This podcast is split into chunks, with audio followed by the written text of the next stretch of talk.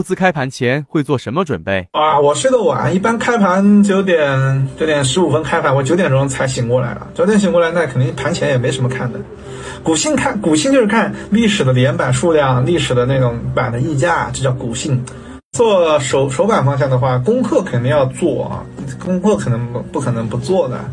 呃，盘中动态有，但手板自隔夜提前做好功课的也有。逻辑和人气都重要啊！你想放量就这个这种都秒板式的，你肯定就直接下单了嘛。再大的一个题材啊，它的炒作周期也就是一个半月到两个月之间。那么碳中和已经经历过一个多月了，对吧？你你如果说不能指望它后面还有很长很长时间的持续，也是不切实际的。可以这样去理解啊，一个题材的炒作啊，它那个它它的挖的股票是有限的，当它的各种方向。就是挖不出来的时候啊，它能炒作票就这么多，它炒作票这么多以后，一旦都拉升完了，每个票都有资金潜伏，每炒都有资金潜伏，炒过的拉得很高，筹码结构一乱，一旦上不去了，这个板块它会去出现亏钱效应，尤其是筹码结构乱了以后，那么这个板块就炒不下去了，对吧？炒不下去嘛，这个题材就结束了，这种时间一般持续就是一到两个月。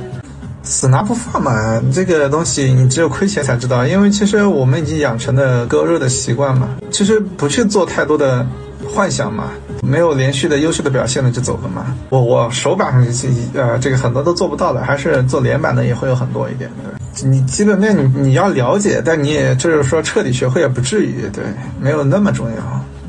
如果如果就是你是小小规模的资金的话，你还不至于到需要很熟悉。基本面的情况。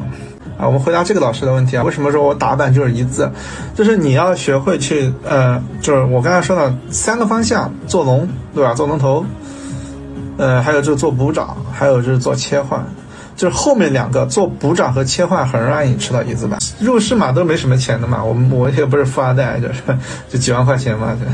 很多人就是钱不多，一直追求就迅速的暴富。